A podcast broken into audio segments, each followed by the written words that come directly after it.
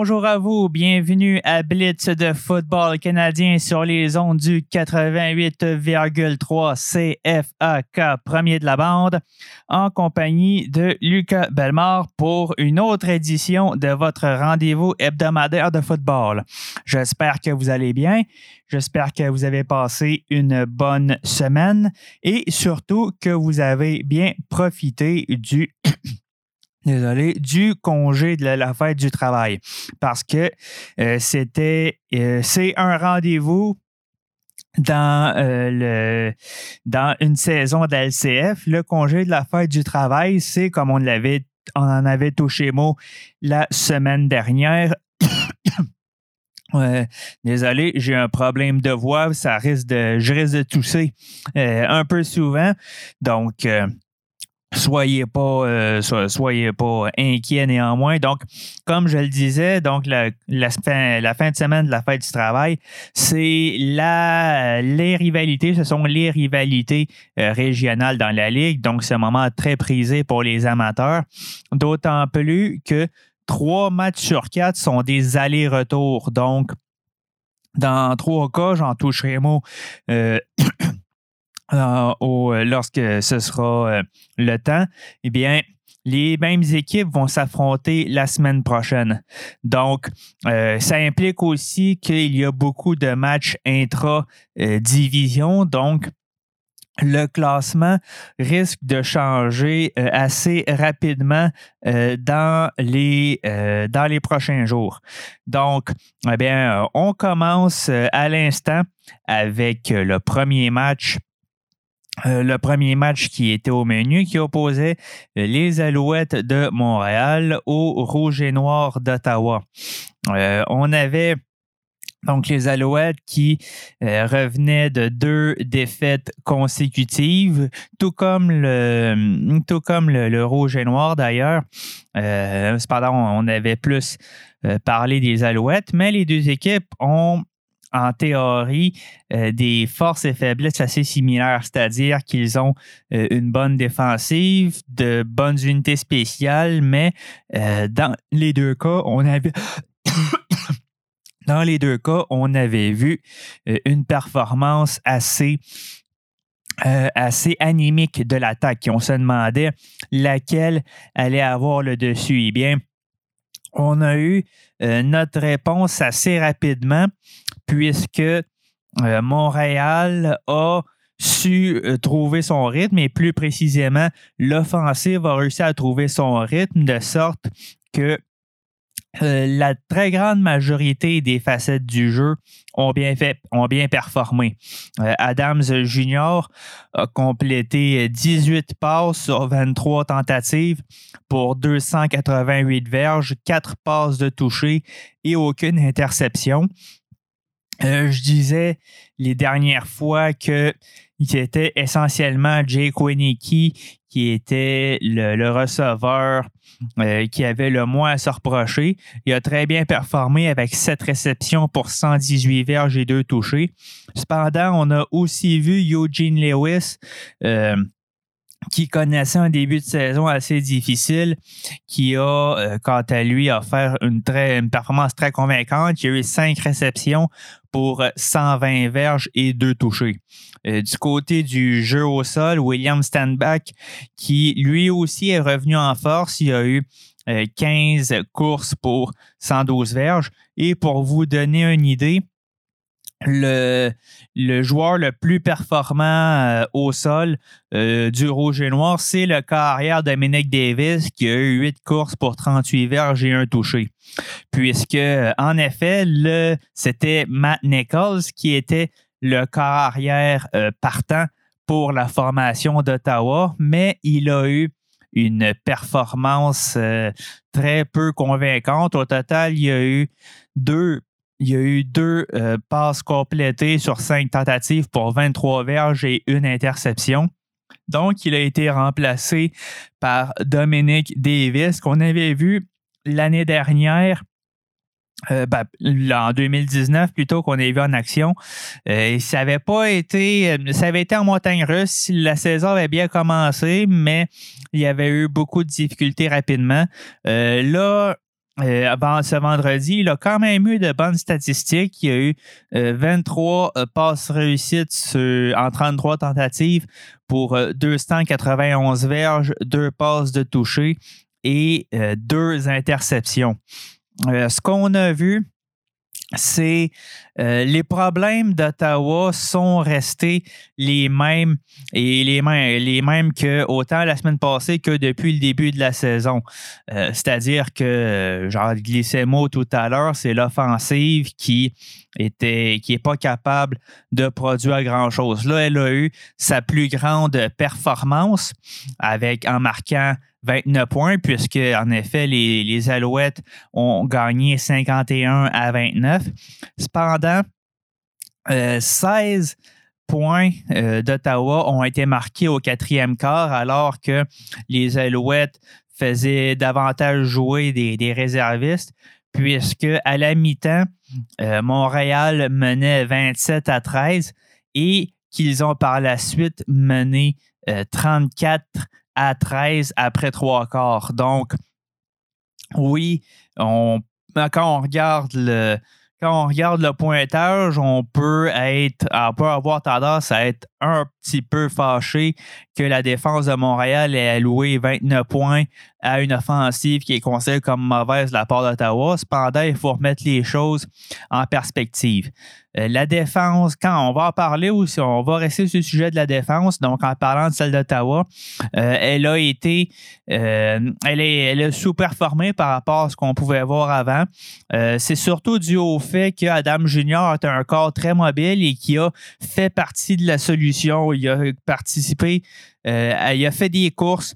Il a participé à des jeux au sol, il a fait de l'improvisation et ça a été très payant, puisqu'on avait vu euh, souvent, euh, ben pas on avait vu la ligne offensive des Alouettes euh, brisée, disons, et Adam Junior a été capable d'utiliser ses qualités athlétiques pour se défaire de la pression et soit courir ou tenter une passe qui, le plus souvent, a quand même, a quand même fonctionné.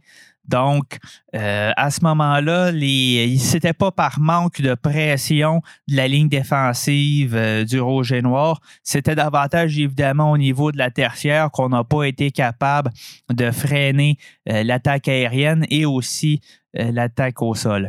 Le plus gros problème euh, des Alouettes, c'était vraiment les unités spéciales. Donc, euh, ils ont, il y a eu des. Euh, Mario Alford n'a pas nécessairement eu de bonnes. De, bonnes, de performances. Donc, une moyenne de retour de diverge environ. Cependant, ça arrivait, ça, ça, arrivait souvent que que, la, les couvertures de, de beauté d'Ottawa soient très efficaces. Et quant aux unités spéciales du Rouge et Noir, on n'a pas nécessairement eu à les voir en action, puisque euh, uniquement, il y a eu uniquement un botté de dégagement qui a été fait de la part de Joseph Zema.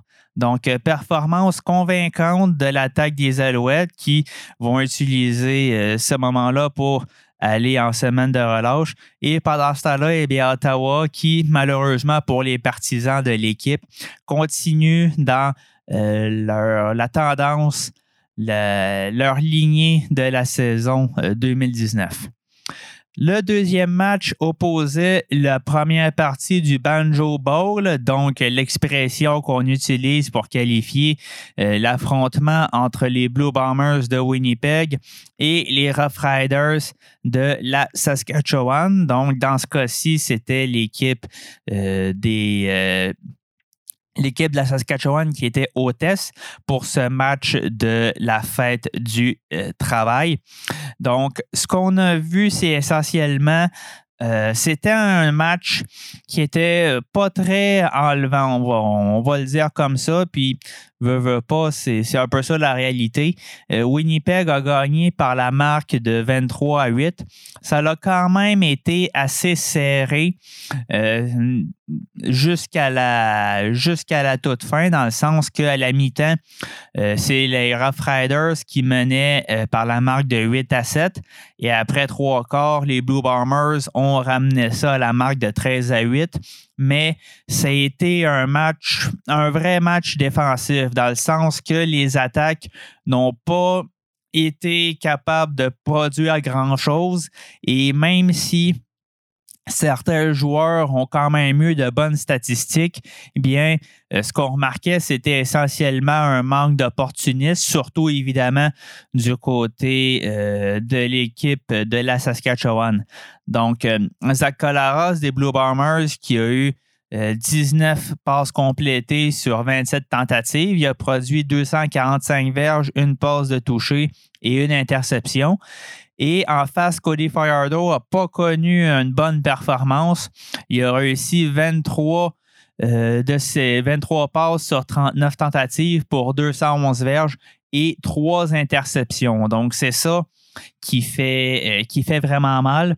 Couplé euh, à la sous-performance du jeu au sol. Donc, William Powell qui a eu uniquement 8 courses pour 44 verges alors qu'en face, euh, Andrew Harris de Winnipeg a eu 18 courses pour 95 verges. Euh, ce donc, c'est vraiment la, défensive de, Winnipeg qui a connu quand même une, sous-performance la semaine dernière contre euh, Calgary, qui revient en force et qui parvient à bloquer, bloquer Cody Fajardo. Euh, il y a quand même quelques receveurs qui se sont démarqués. Euh, je pense surtout à Karen Moore qui a eu 10 réceptions pour 79 verges. Euh, cependant, ce sont les revirements qui ont vraiment coulé l'équipe, qui ont coulé les Rough avec trois, trois interceptions notamment. au total, ce sont cinq revirements subis par la Saskatchewan contre deux pour euh, Winnipeg. Donc, euh, c'est donc les, euh, qui avaient été parfaits jusqu'à présent subissent leur première défaite de la saison, première défaite à domicile. Donc, un, coup dur. C'est sûr que c'est sûr que c'était essentiellement une question de la tertiaire des, euh, la tertiaire des Blue Bombers qui a vraiment coupé euh, l'herbe sous le pied euh, du, jeu aérien et ainsi que la capacité de la ligne défensive de bloquer William Powell, puisque au total, les, les Rough Riders ont produit 276 verges contre 370 pour les Blue Bombers.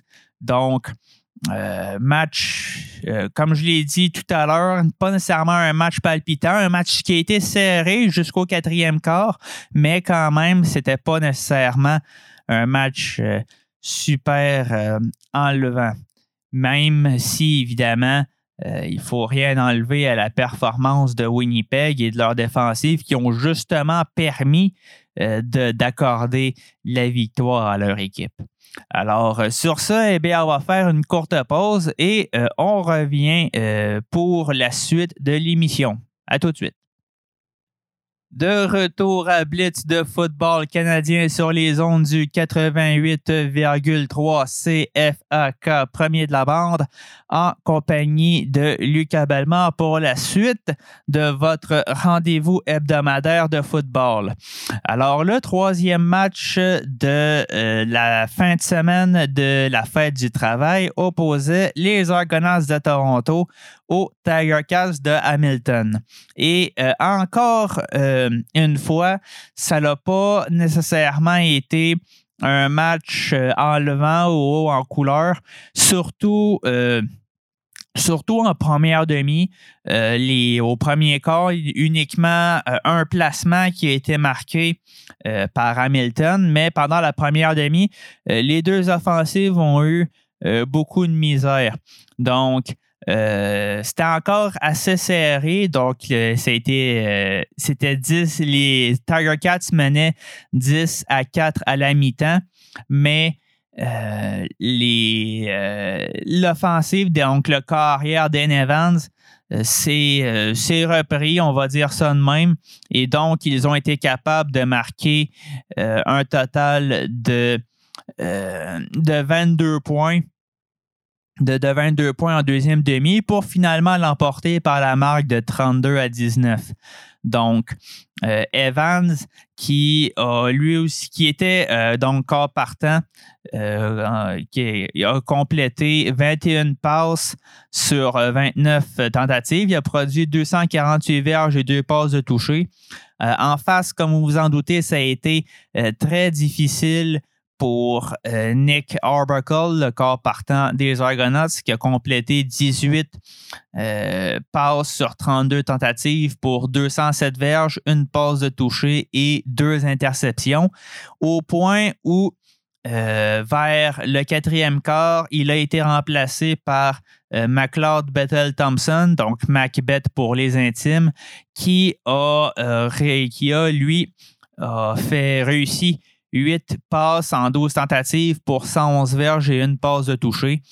Euh, dans les deux cas, euh, les deux équipes ont eu de la misère au sol. Donc, euh, John White de Fort du côté des Argonauts a eu 9 courses pour 32 verges. Et chez Winnipeg, eh bien, Sean Thomas Arlington, lui, a eu 5 courses pour 26 verges. Donc, c'est vraiment euh, c'est vraiment ce qui a fait la différence, c'est évidemment euh, la performance du jeu aérien, mais surtout euh, des unités spéciales. Donc, Frankie, Frankie Williams, qui était qui, qui, a connu toute une séquence. Il y a eu, en moyenne, il y a eu 22 verges sur les retours. Il a même marqué un touché euh, d'ailleurs sur un retour euh, sur un retour de beauté. Donc c'est vrai. Donc ce sont euh, les unités spéciales dans ce cas-ci qui ont qui ont contribué à faire pencher la balance du côté des Tiger Cats. l'équipe, l'équipe reprend du poids de la bête. on sait que ils ont connu un début de saison très difficile. Euh, cependant, là, c'est leur deuxième victoire euh, consécutive et ce qui va leur permettre de retrouver le haut du classement. On pourrait y revenir euh, plus tard.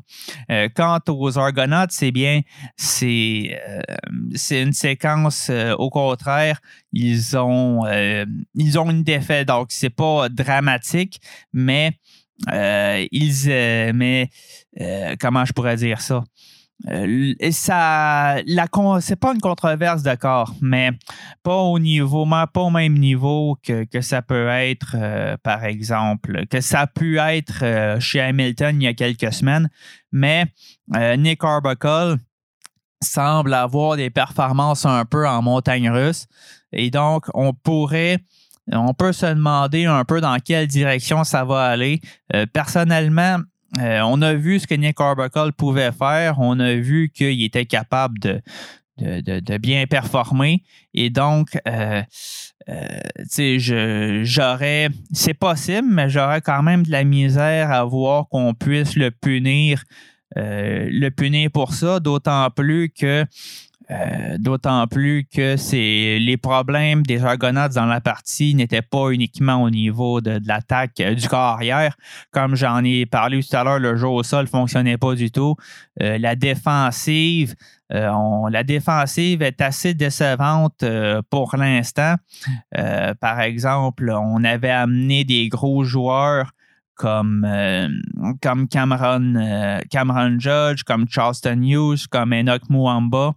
Et malgré tout, on a quand même réussi trois sacs euh, du corps contre Evans, mais c'est le même chiffre que la défense des, des, des ont produit sur les, les Argonauts. Donc, malgré des gros noms, on voit plus difficilement, euh, on entrevoit plus difficilement une performance, la performance qu'on s'attendait de la part des Argonauts en défense.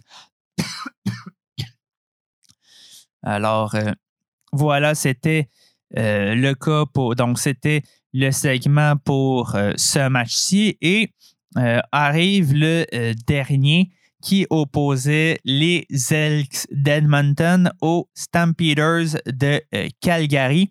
On se souvient que les Elks ont été en congé forcé en raison d'une éclosion euh, de COVID-19 au sein de l'équipe qui avait annulé comme conséquence d'annuler leur match contre Toronto.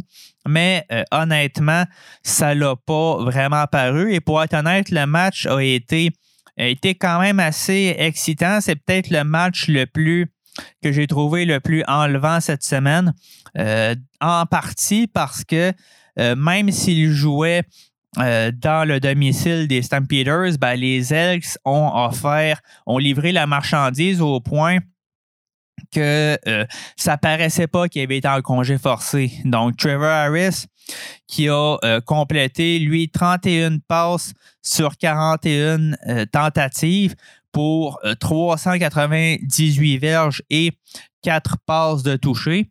Donc, très, très bonne performance pour le corps arrière des Elks. Euh, il y a sa cible de prédilection, ça a surtout été Mike Jones avec 4 réceptions pour 107 verges et une passe de toucher. Ou encore Daryl Walker avec 6 réceptions pour 94 verges.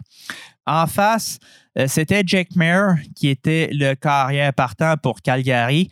On sait que Bolevai Mitchell a été retiré de la liste des blessés, mais il est quand même resté sur les lignes de côté. Euh, a complété 29 passes sur 46 tentatives et il a produit 328 verges et une passe de toucher. Euh, au niveau du jeu au sol, c'est encore une fois, euh, ben, c'est encore une fois les Elks qui ont eu l'avantage puisque James Wilder Jr. a, fait 12 courses pour 65 verges, alors que Kedim Curry chez les Stampeders a, produit, a fait 6 courses pour 43 verges.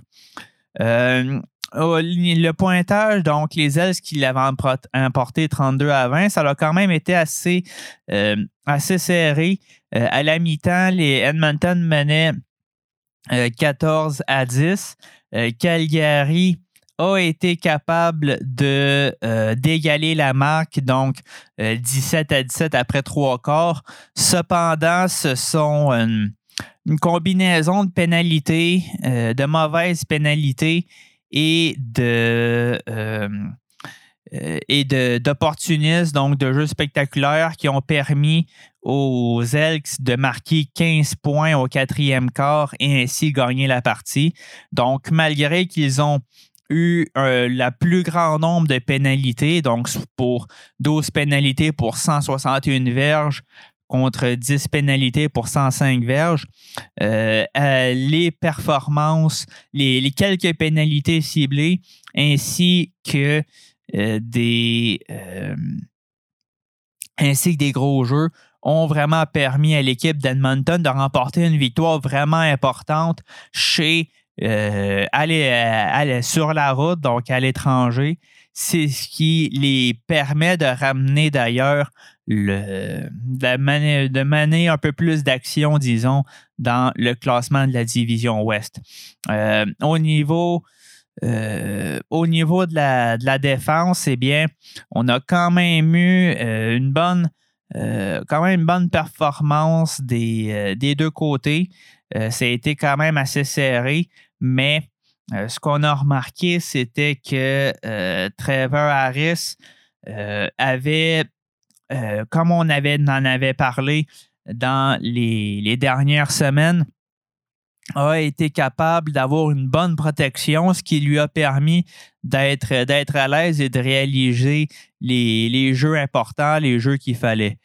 Donc, euh, c'est, euh, ce qui. Ben, en fait, c'était la fin de la synthèse des matchs de la fête euh, du travail.